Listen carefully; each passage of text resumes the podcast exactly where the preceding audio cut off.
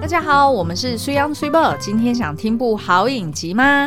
那在开始介绍今天的作品之前，我想要先问苏阳一个大灾问，请说。你有没有听过别人怎么评论台北人？有，就是天龙人。什么意思？对台北人。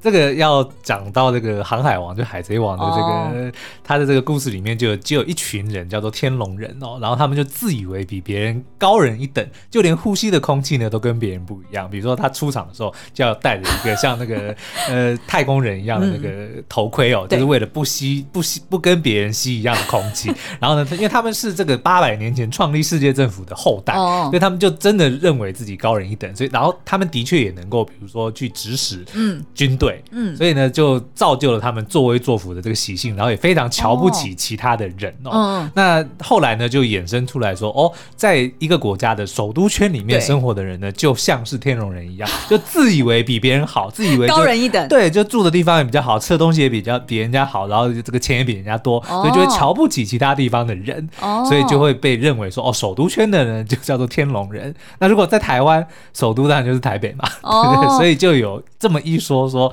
台北人呢就是天龙人或天龙国人这样子。哦，嗯、我其实本来没有预期你要回答那么多哎、欸欸，没有，因为我我最近才跟这个广大的这个网友们对赌，说我要看完这个一百多集的这个漫画。OK，好，我不是很关心这件事情。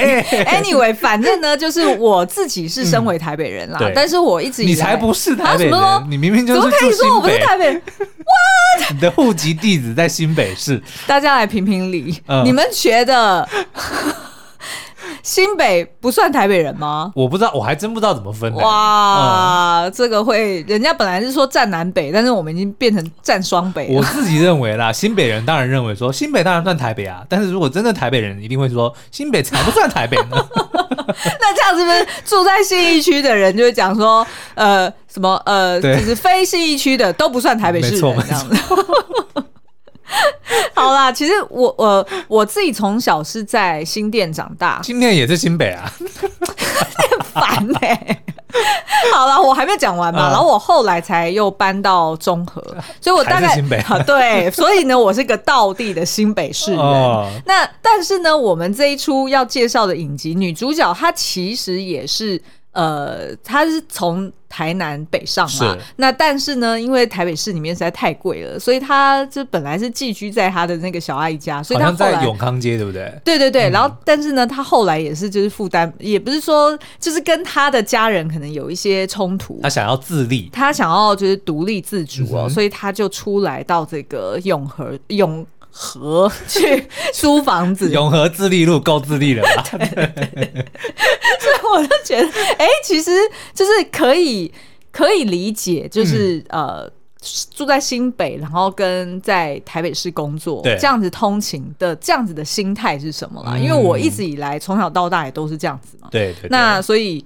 台北市人，你还是不接受我是台北人？没有啦，我觉得，我觉得应该，因为台台湾比较特殊啦，因为我知道这个作品应该是从这个日本的《东京女子图鉴》改编而来的嘛。对对，那东京因为日本的腹地比较大，所以东京是光是东京的确就可以分成非常多的，比如说我们自己知道的什么秋叶原啊，啊什么池上啊，对啊，池袋不是池上，池袋啊，都有个池。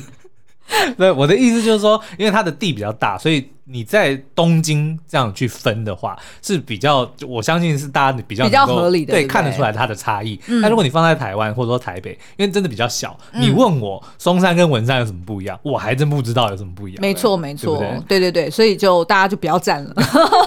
就通常如果是在呃什么桃园以南，可能就是认定说哦，就是台北市或者是新北市，其实你们就是台北人哦。哎，这时候基隆人会不会也来跟我讲？对啊，大。台北这个是好了，反正就是大，反正就是大台北地区。哎，那这样子桃园人是不是也跟我讲，他也算台北。人？Anyway，反正呢，因为女主角啊，她就是从台南北上工作的一个年轻人，所以呢，其实站在她的立场来看，她就是觉得说，哎，我来到北部，她会觉得说，哎，我所互动到的这个台北人，对，可能就是比较。呃，重视外表啊，嗯、然后比较没有人情味啊，然后可能步调很快啊，比较没有耐心啊，啊，呃，甚至很多时候呢，会觉得他们有一点自扫门前雪。对，套一句他的那个里面的很冷酷的台词：“台北人说谢谢，才不是真心感谢，他只是想要打发你而已。”不是我说的哦。哎、欸，身为台北人，呃，身为、嗯、没有啦，我觉得，我觉得呢，他这个一定是遭遇过某一件事件，让他这么觉得，所以呢，当然不。不能够一竿子打翻一船人呐、啊，嗯、对啊。好，那我们就来介绍一下这个呃台北女子图鉴，它所描述的故事。好了，嗯、那呃就跟刚刚苏阳讲的一样，就是它虽然是改编自呃东京女子图鉴，但是因为毕竟日本呃就是东京跟台北。它的差异性是比较大的，嗯、所以其实我觉得，呃，他把这个所谓在东京里面介绍不同分区的一些特色，嗯、那他改到这个就是台剧里面的时候，他所呈现的方式就是，呃呃，利用不同的演员，对，他去作为不同形式的台北人的代表，嗯、所以等于是比较聚焦在角色身上，对。对，所以其实呢，我自己在试看了几集之后，我觉得这出剧根本你可以讲说它叫做。台湾演员图鉴哦，真的超多大咖的，我待会会来介绍。好哦，好，那我们回到这个故事本身哦，它是在呃，就是由这个金马影后桂纶镁她所主演的一个女主角，她叫做林怡珊。嗯哼，好，那呃，这个从小就在台南永康长大的怡珊呢，她。一直以来都很向往这个五光十色的台北哦，然后他也一直觉得说啊，他住在台南，他不想要像他妈妈一样就是这样子过平凡的过一生，嗯、他觉得好像很无聊，所以他就一直很希望说，哎，毕业之后他可以来到呃，就是台北找他的小阿姨。对。那的确，他后来因为他小阿姨就是住在永康街嘛，嗯、永康街算是大安区哎，应该是。它是金，我不是，他是 金华区的行政区，我只知道他是金华区。在大安森林公园隔壁，怎么不是大安区？哦，是哦，对啊。哦，OK，我就说我不是台北人。好啦好啦，那反正呢，他就是呃来到这个永康街一清哦，哎，我觉得也蛮妙的，因为他就是看着这个门牌，然后就有时候思念家乡的时候，因为他自己他是台南台南永康到台北永康，哎，对对对，所以他就看着这个永康街的这个门牌的时候。哎，有时候就会思念说啊，就是在家乡的感觉，是怎么好像在台北特别的落寞哈？那所以呢，他就是呃，就是寄居在这个小阿姨家，然后也准备他可以到那个就是他非常向往的美妆品牌公司里面去大展身手哦。嗯、那但是呢，当他搬上来没多久，他就发现说，哎，台北的生活好像。不像他自己想象的这么的完美，这么的理想。那他一路上跌跌撞撞，不管是在职场上面被牺牲、被排挤，那甚至呢，在亲戚家，哎，也跟家人们产生一些嫌隙。嗯、哦，那他在感情上面呢，也不是那么顺利。那结果呢，他就决定说，那他也不想要这样子，好像灰头土脸的就回去家乡，感觉好像自己没有闯出一。一一一条路没有做出个什么，嗯、所以他就决定说他要彻底独立，然后靠自己的力量呢，呃，在外面租房子，也就是我们刚刚前面讲的，其实他就跑到了永和，所以我也有看到那个乐华夜市哦，对不对？他是搬到自立路嘛，永和，永永和有没有自立路？为了要自立，我知道中和有自立路，对。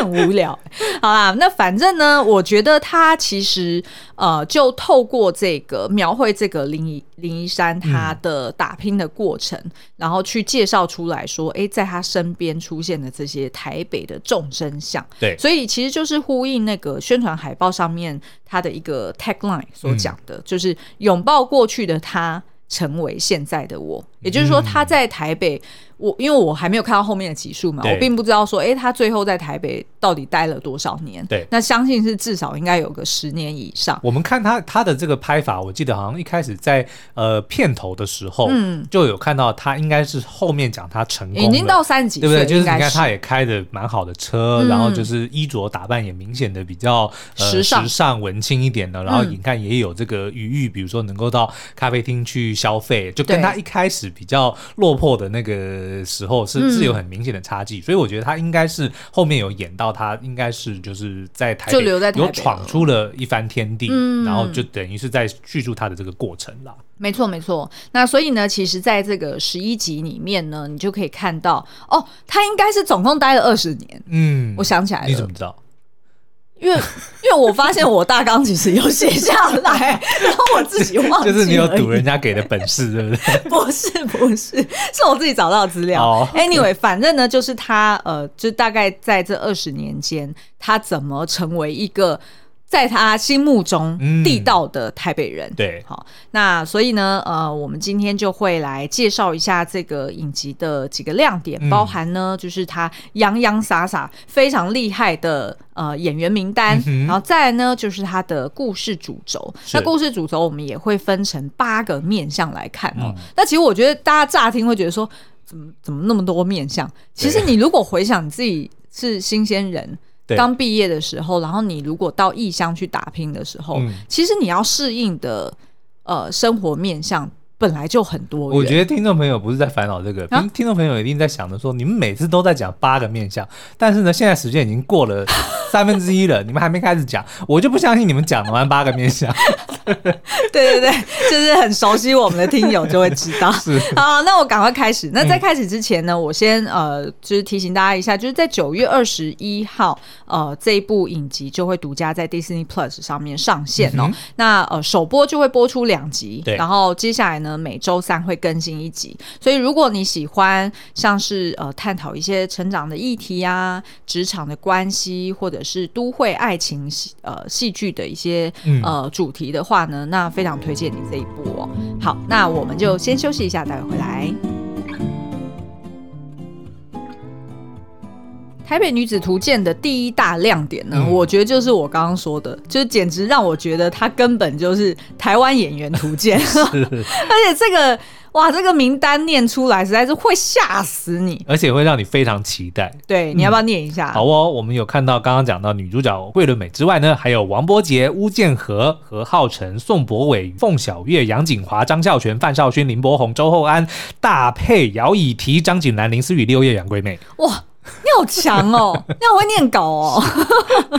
我跟你讲，其实事实上比你念的更多。这个大概只有一半而已。对对对对，嗯、好，那其实他的故事主轴就像刚刚说的，就是在台南永康长大的林怡珊，他就来到了这个台北哦。那第一个呢，通常会呃。就是离乡背景，通常家人一定会把你托付给认识的亲戚嘛，对不对？这样比较放心。啊 啊、我当年回来就没有啊。你当年回来？对啊，我就是一个皮箱，然后就直接去住到同事同事租的这个那个 apartment 里面。哦，你是说你从就是？我就二零零八年回台湾的时候啊。哦。对啊，然后结果第二天我就搬走了。第二天你就当搬走是什么意思？我第二天我就搬走了，因为我实在是很不喜欢住那里啊。哦，对啊，所以我当天晚上我就上网去找这个出租，然后就直接约人家第二天去看房子，然后第二天就直接签约，然后我就搬走了。那你不会让人家觉得很难看吗？不会啊，就好像意思说你是在嫌我家小，我是在嫌他家 不是小啦，就是因为那个，哎，算了，我们的这个就就另另外找时间再聊了。哦、对，反正就是我的确。我能够感受到他为什么想要自己出来住的那个那个。那我描述一下好了，因为其实呢，就是怡珊她是住到他家的，呃，算是蛮照顾他的一个小阿姨。嗯，那这个小阿姨是由天心所饰演的，所以真的一点都不像阿姨，我必须说。哎、欸，我刚才没念到天心呢。哎、欸，对啊，对啊，对啊，我就跟你讲说还有一坨拉库。是。好，那反正呢，就是呃，天心这个角色呢，他是呃。在这个宣传里面呢，是被定位为她是叫做都会型女子代表，嗯，也就是呢，她其实是在专柜里面的一个就是保养品。专柜的一个主管，对，好，那所以他其实都是打扮的光鲜亮丽啊，然后举止得宜啊。那一开始我们在戏剧里面也可以看到说，哎，当年这个宜山还很小，还没有毕业的时候，嗯、其实是小阿姨带她到应该是一零一上面去看风景吧，的。然后也让就是拿一些美妆品牌给她，那应该就是在那时候启发她，哎，很向往说我也要成为像小阿姨这样子的一个呃独立女性，哈，嗯、就是我也在呃专柜品。品牌里面工作，然后呢，我也是打扮的光光鲜亮丽哈，然后看起来就是非常的有自信。那那时候呢，其实这个呃，宜山就有跟小阿姨讲说，哇，我觉得台北的女生好像天不怕地不怕的，嗯、就是踩着高跟鞋，然后呃气不是气宇轩昂，讲什么？气场很强，呃，气场很强。对，哎，其实还有另外一种讲法，哎，叫什么？趾高气扬啊？对，趾高气扬。他没有到趾高气扬吧？没有，就是我在讲说，因为他们在，你还记得我们在看第一集的时候，他就发现说，哎，旁边也有，就是呃，一个非常有自信的女生，然后走得很快的。对对对，然后因为他是在工作嘛，他要去接待客户，然后但是呢，没想到他的高跟鞋走着走着就断掉了。那但是呢，那时候宜珊就为他提心吊胆，可是却发现说，哎，这个女生就非常从容不迫的，就是把那个鞋跟干脆拔掉，对，然后就踮着脚哈，然后就、嗯、呃去继续接待他的客户。所以那时候宜珊就问了这个小阿姨说，哎，是不是台北的女生都天不天不怕地不怕的感觉？嗯、但是呢，哎，这时候小阿姨讲出了一句名言，她说台北的女生其实还是怕穷。怕丑、怕失败，哦、就是她她就有这样子去描述啦。所以那时候对于这个怡珊来说，她就印象很深刻。她还是觉得说，哎、欸，小阿姨就像我的偶像一样，嗯、我很希望成为像她一样，在台北就是呼风唤雨的一个女强人的模样哦。那但是呢，后来她住到小阿姨家，就发现小阿姨家有一个不为人知的秘密。嗯、那也就像是虽然刚刚讲的，呃，就是嫌人家家小，就马上连夜打。包离开，但是但是这个移山呢，他发现的秘密我就不方便在那边爆雷了。嗯、但是还蛮劲爆的。哎，欸、对对对对。对，可是其实对他而言，他就是想象说，哦，是时候我该要自己独立自主，然后搬出去住了。嗯、那我们这边就可以去跳到这个租房子这件事情哦。对，其实我觉得租房子的这个片段，应该对于很多观众看来都会觉得心有戚戚焉，嗯、因为你。根据你自己开出来的预算条件，对，然后去看的房子，你都会觉得说，有谁会敢住在这个地方，对不对？但是呢，当他给你看一些哦比较正常的房子的时候，往往又超出自己的预算太多，嗯、所以其实呃。通常那种离乡背景的年轻人，他可能真的一开始只能用比较微薄的薪水在外面租房子，是没错。所以后来他就租到了永和，但我必须说，永和的房子现在也很贵，是没错。但是虽然你还记得你第一次租房子的时候，嗯，我住东湖，还记得，因为我那时候在南港科学园区。科技园区上班嘛，嗯嗯、然后那个时候就住到东河去。我原本是先住那个同事家，然后他就是住东河东湖，嗯，然后因为这各种原因呢，我就第当天我就住了一个晚上。不是各种原因，就，就是嫌人家家小，啊。不会，他们家其实很大。那你到底是嫌什么原因？反正哎，我不方便讲，不方便讲。然后我就去就。到就上网嘛，然后就到附近、嗯、大概五六条街外，然后我就直接拖个行李。当天因为我就没有打算要回来了，嗯、所以就直接拖着行李就直接去看了房子。看了第二间，就一个房东带我看了两间，嗯、一间是没有对外窗，一间是有对外窗。对，然后有对外窗，当然就硬是贵了两千块。嗯、对，然后呢，就就是那种呃顶楼加盖的那种套房啊。嗯、所以，但是不管怎样，因为毕竟是属于自己的这个空间哦，对。所以还是觉得很不错，所以就当场就就下定就租了。不过你还记得你那时候租多少钱吗？我那个时候应该是住租八千多块，所以其实不贵，嗯、因为但是也已经十十几年前，对啊，十几年前八千多块，算、嗯、呃就是一般就是平均的一个价钱，对对对。而且你变成你洗衣机、洗衣服，你都要跟别人一起 share，是的，嗯，嗯。然后都共用一个大门，对，然后可能隔音也不是很好，对，所以对于这个也就是女主角来说，她也是觉得哦，就是。好像也不太能挑什么，按照她自己呃月薪能够供得起的房子，嗯、他可能就租一间，就是好像墙壁敲一敲，马上就会有一头拉骨的蟑螂爬出来的感觉。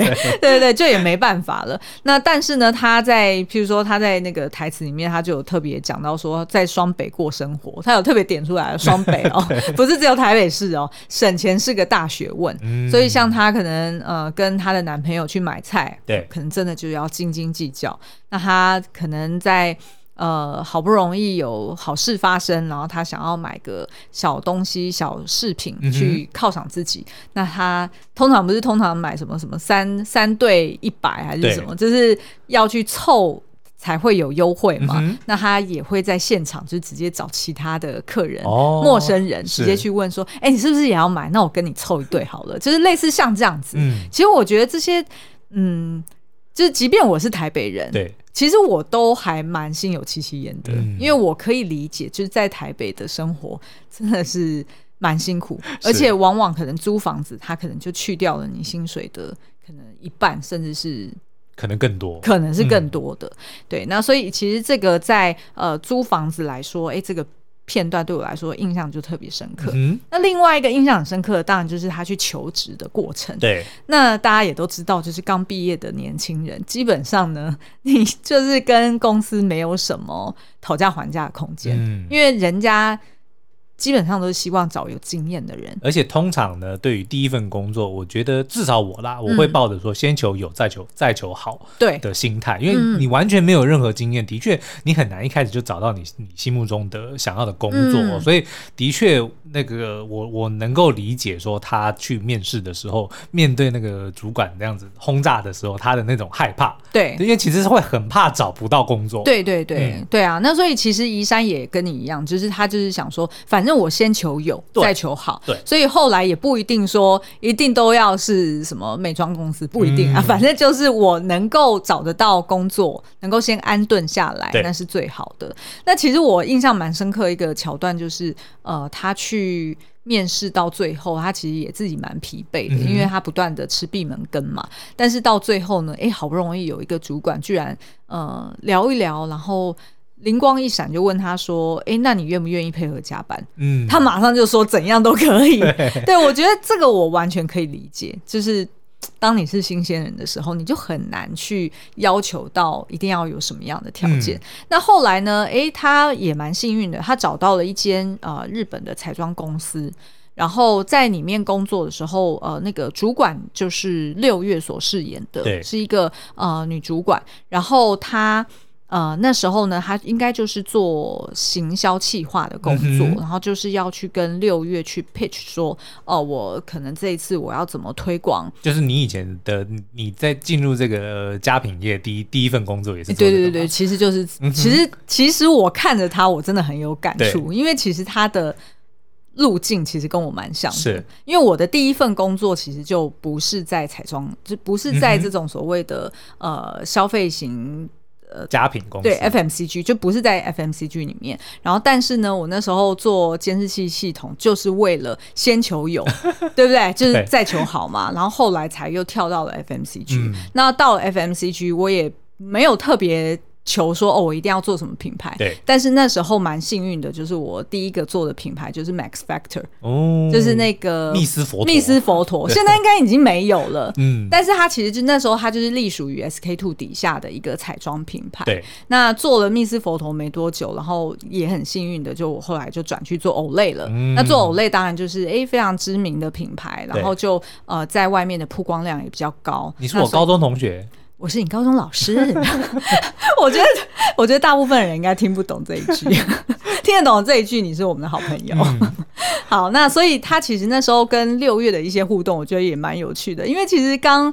呃，刚上任没多久，其实都战战兢兢的。对，你还记得他老板叫他的时候，他是怎么？我觉得这就是桂纶镁很会演的地方，因为其实他年纪不小了，但是他在演、这个。哎呦，他年纪不小了，跟他所诠释的这个角色比起来，哦、就是他这个移山，因为这样子看来应该就是二十出头嘛，嗯、对不对？就可能大学刚毕业没多久，所以呢，他我觉得他演的一个那个动作，我印象特别深刻，就他出包，然后就他老板叫他过过去哦，然后你就看到惠乐美呢，他就。呈现了一个应该所有年轻人被老板叫去骂的时候的一个标准行为，就是呢，你只有下半身动，你上半身是不想动的。大家可以去看，应该应该在第一还是第二集。就就有这个桥段了，不是你讲反了，嗯、他是上半身想动，哦、下半身不想动，所以他上半身知道说我得要站起来，我得要跑去老板办公室，所以他就两只手垂在那个胸前，然后就这样子就晃过去，对啊，呃，怎么了？对，我觉得他演的太好了，他真的有把那种年轻人那种呆萌，嗯、然后以及。呃，充满血性的那种感觉有演出来。他其实是很害怕过去，但又不得不过去，所以你看得出来，他就他的演技真好，就上半身下半身是分开的，对对对，真的很棒。好，那所以，但是他后来在这间公司其实也待不久，就、嗯、就离开了，被弄走的。对，被弄走。嗯、那怎么弄的呢？我就不跟大家讲了。但事实上，我看到他弄的那个手法，其实，嗯。大家都遇过吧？对，应该都遇过吧。嗯、就是你事后就会发现，哦，原来如此，那你也就会放下了。对 对，好。然后后来呢，他就去做呃电话行销的，就是客服人员，然后就是专门接订货啊，然后出货啊等等的工作。嗯、那可可是呢，他也在他的岗位上面发现一些就是很现实，然后、嗯。也很无奈的一些情境哦，就是可能呃同才同事们可能会被主管给陷害，然后就被弄走了哈、哦。那但是呢，哎，后来这个呃，就是女主角她也经历了一个过程，就是她也知道说，哎，她得要适时的为。同事们挺身而出，嗯、那所以那个片段我也不跟大家爆雷。我觉得这个片段应该大家看了也心有戚戚焉。是，很多时候你也会陷入一个天人交战：是我要在工作里面是求自保，还是我要为我的同事们发声？嗯。嗯那后来呢？他因为表现不错嘛，然后也被这个呃，就是另外一个品牌的主管给提拔，然后也可以转过去做行销。那这个主管就是由陆明君所饰演。哇，又是一个没念到的哇！对对对对，那陆明君呢？我觉得他在剧中表现就是一个非常果决，然后很很干练的一个主管。对，那这个主管呢，就是算是呃女主角的伯乐吧。嗯，就跟他讲说，他认为呢事情。都是相对的，没有谁对谁错，那只是我们怎么去看一件事情。那所以其实你也会在这个呃段落里面去看到说，哎，他后来跟凤小月啊、呃，也就是另外一个呃行销部的一个主管，对，两个人呢就陷入了一个呃算是部门跟部门之间的一个。呃，争斗吧。那在这个争斗的过程里面，也牵涉到了找网红拍摄影片啊，然后呃，怎么推销面膜啊等等的。其实我觉得，对于行销有兴趣的朋友们，也可以看一下这个桥段。好，那除了家人跟职场的这个面向之外呢，其实宜山呃在台北也是呃在感情的这条路上呢，哎、欸、也是走的蛮坎坷的、哦嗯。譬如说呃，她第一个男朋友是在永康街认识的，对哦，原来呢就是哎、欸、同样是台南人，然后呃在他小阿姨家的楼下呢开了一间牛肉汤店。嗯哼、哦，那这个是由巫建和所饰演的，叫做阿南的一个角色哦。那这个。我觉得这这一对的恋情呢，其实看得蛮令人感伤的，嗯，因为其实呢，阿南他是呃这间店是他的第一间店，所以他很希望能够成功。那当然也就大家也都知道嘛，就是做餐饮业，基本上你，你整个人生，你的呃就是。你的心力啊，对你的所有的时间全部都要投入进去。没错，那所以其实他跟呃宜山呢就没有太多的交集。嗯，那渐渐的两人在一起久了，当然也会呃出现分歧。所以后来呢，呃宜山也认识了其他的呃男朋友们哦。嗯、那包含呢有何浩辰，有宋博伟。那后来呢，我我在看预告的时候，应该有张孝全，哦、还有范少勋。对。有可能还有林柏宏跟周厚安，嗯，我不太确定是不是都是跟这个桂纶镁配在一起，是是都是饰演男朋友的角色？哎，欸，对对对对对，嗯，但是就是在预告里面看到的，所以其实大家可以敬请期待，还有各式各样什么样的这个男友角色哦。嗯，好。那最后呢，就是呃，能够让宜山呃在台北安顿下来的一个非常重要的精神支柱，当然就是他呃在台南的从小到大的一个两个好朋友。对，一个呢就是由夏雨乔所饰演的，呃，另外一个就是由呃王柏杰所饰演的。嗯算是两个人都是他的呃好朋友，对，然后呃也都是在嗯宜山他一开始搬来台北的时候，哎给他一些指导，或者是哎也帮他开拓他的交友圈。嗯、好，那可是我觉得印象蛮深刻的是，因为他这两个朋友啊，其实是比宜山更早来到台北发展，对，所以当然他们的工作也相对比较稳定，可能薪资方面也是比较高的。所以当他们三个人各自都有男女朋友的时候，嗯、其实他们三对曾经。经一起出来 triple date 是，然后你还记得就是那一场戏在那个呃烤肉店里面，对对对，就是他们三对情侣在那边吃烤肉，然后那个烤肉店居然就在我们旧家的对面，我们一下就认出来，他对面还有一个钓虾场。好，反正 anyway 呢，就是他们呃在那边吃肉的时候，呃，就通常你就会开始加点嘛，嗯、对不对？因为每个人有低消啊，对对对，所以通常就会呃点了酒，然后点了小菜之后呢，哎，你就会点。说哦，我要烤鱼还是要烤肉？对。但是对于怡珊跟她男朋友，就是刚刚讲那个阿南来说，他们两个都是就是一个是刚开店，然后另外一个是哎才找到自己的呃第一份工作。嗯、其实他就是没有那个对，没有那个余裕可以去多点。对。所以你就发现说，哎，两个好朋友就是都看在眼里，然后就会。嗯，就是有一点有默契的，就默默的说哦，我要加点什么什么东西，嗯、但是其实是要点给他们吃的。嗯、然后，但是呢，这个雨山的男朋友也就觉得有一点没面子。那当然也是因为他想要早一点回去顾店，所以他就早早的离开。那但是你就会理解到说，当他们在那边算低消的时候的那种心态，嗯、因为其实你知道，我第一次从。我刚刚有提到嘛，就是我第一份工作是一个监视系统的公司，然后我后来就是去到了骗局。那我在骗局的时候，我刚去的时候，我应该我那时候真的是很容易被人家排挤。怎么说？并不是因为我在工作或者是我在呃跟人家社交上面有什么障碍，嗯、而是。他们很习惯每天中午都一定要到外面吃东西，然后都要花很多钱。而且你你大家知道，就是片区是在信义路五段，嗯，所以基本上他们要出去吃，就一定是往信义区或者是往后面的五星街去吃。对，所以比较便宜的有可能是五星街，就是那个小吃店。对对对，北一的附近的小吃店，嗯、但是往往他们大部分的选择都是往信义区的方向走，所以你知道那个开销有多大吗？压力就很大。对你，你如果。就是一个月，然后每每周五天都在外面外食，嗯、然后都是中午吃那种吃好的餐厅，对各式各样的美食都要去搜集。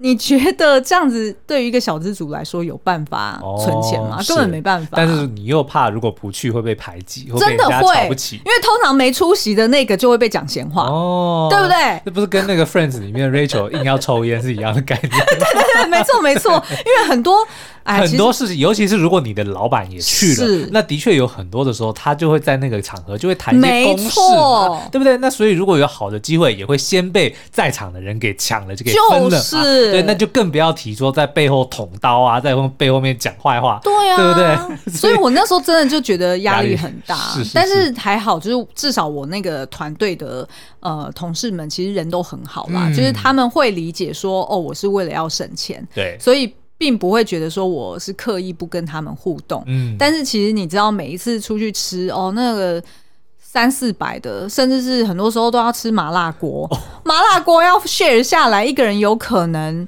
到五百，重点是你又吃不多，对不对？对，而且重点是很多时候点锅啊，就是他们点那些肉，嗯，或者是点什么什么牛筋还是 whatever，你有可能去跟人家说我不吃那个牛筋吗？哦，那你就因为在同一锅里面呢，啊，你就给他吃下去，啊。对，可是他就 点下去了，所以你你你懂我意思，所以我就觉得看这个宜珊他跟他的朋友们，然后在烤肉店里面去，有点像是他很尴尬，然后进退两难的。表情其实我真的、嗯、我可以理解，所以至少我们现在是看了前面三集哦，嗯、我觉得他应该能够抓住很多，就是跟里面的角色差不多年纪，就可能刚出社会，对。这个二十出头岁的一些，不管是男生还是女生，嗯、其实我觉得应该都能够心有戚戚焉，就是看到这个工作、家庭、对。同事。朋友之间的这种互动哦，嗯、然后可能如果年纪再大一点，就会让你回想到那个时候，像我们现在刚刚 Super 在讲的，就让你回想到那个时候的一些一些窘境或者一些糗事。对对对，可是你看现在都能够把它当成是笑话来说，对。所以如果你是刚好跟这个女主角同样的年纪，你正在经历这些事情的话，我们知道这个刚起步是很不容易的，但是你不用担心，就是还有很多人跟你一样。然后等当你日后长大了，你再回头过来看，这一些都是会。Bye. 都是一些很珍贵的回忆了。哎、欸，其实我觉得这个就是他在他的宣传海报上面那个 tagline 所讲的，就是拥抱过去的他，成为现在的我，嗯、也就是接受你过往的这些糗事。对，就是、接受这些菜鸟。你 看着桂纶镁，对不对？他在剧中他可能是演这样子的一个小资女，对不对？嗯、很可怜的小资女。哎、嗯欸，但是再过十几年呢？哎，你可能就会开着他代言的那种精品车啊，他他喝着他代言的那种精品咖啡啊，对不对？然后拿着单眼，然后去各地这样子拍的文青照，拍的文青照，就你就会变成那个样子，对不对？我觉得其实会找桂纶镁来演，应该也是也是。就是看中他的那个特质，对对呃，所以我还蛮期待，因为他其实总共才十一集嘛，嗯、那我们其实是看到三集，还在看到说，哎，他还在前面的几份工作里面挣扎着，对，但是呢，哎，是不是后面的？哎，十一减三等于 十一减三等于八，后面的八集就会哎演变到说，哎，他也变成像他当初小阿姨，或者是像他后来的、嗯、呃几个主管们那样子的精明干练。对，然后他是不是就变成了一个哎，他当初也不想要成为的人，还是说他成为了一个他心目中希望成为的对象呢？嗯，就还蛮好奇的。是啦，那另外我觉得这一部影集的一个卖点，我觉得你刚刚讲他是。台台湾演员图鉴，嗯，我觉得他还可以另外加一个是台北美食图鉴，哦、这个我觉得倒是一个蛮特别的，因为在片中有非常非常多他们在用餐的、嗯、的桥段，就不管是配角或者是主角，嗯、都会约在餐厅或者是在某一个地方就是吃东西，对，所以但是呢，好像没有刻意的去讲是哪间店，但是你还是可以看到有非常非常多台北各式各样的美食，对不对？嗯、三明治啊、烤肉啊、火锅啊等等的，对，那酒吧呀、啊、什么，其实都。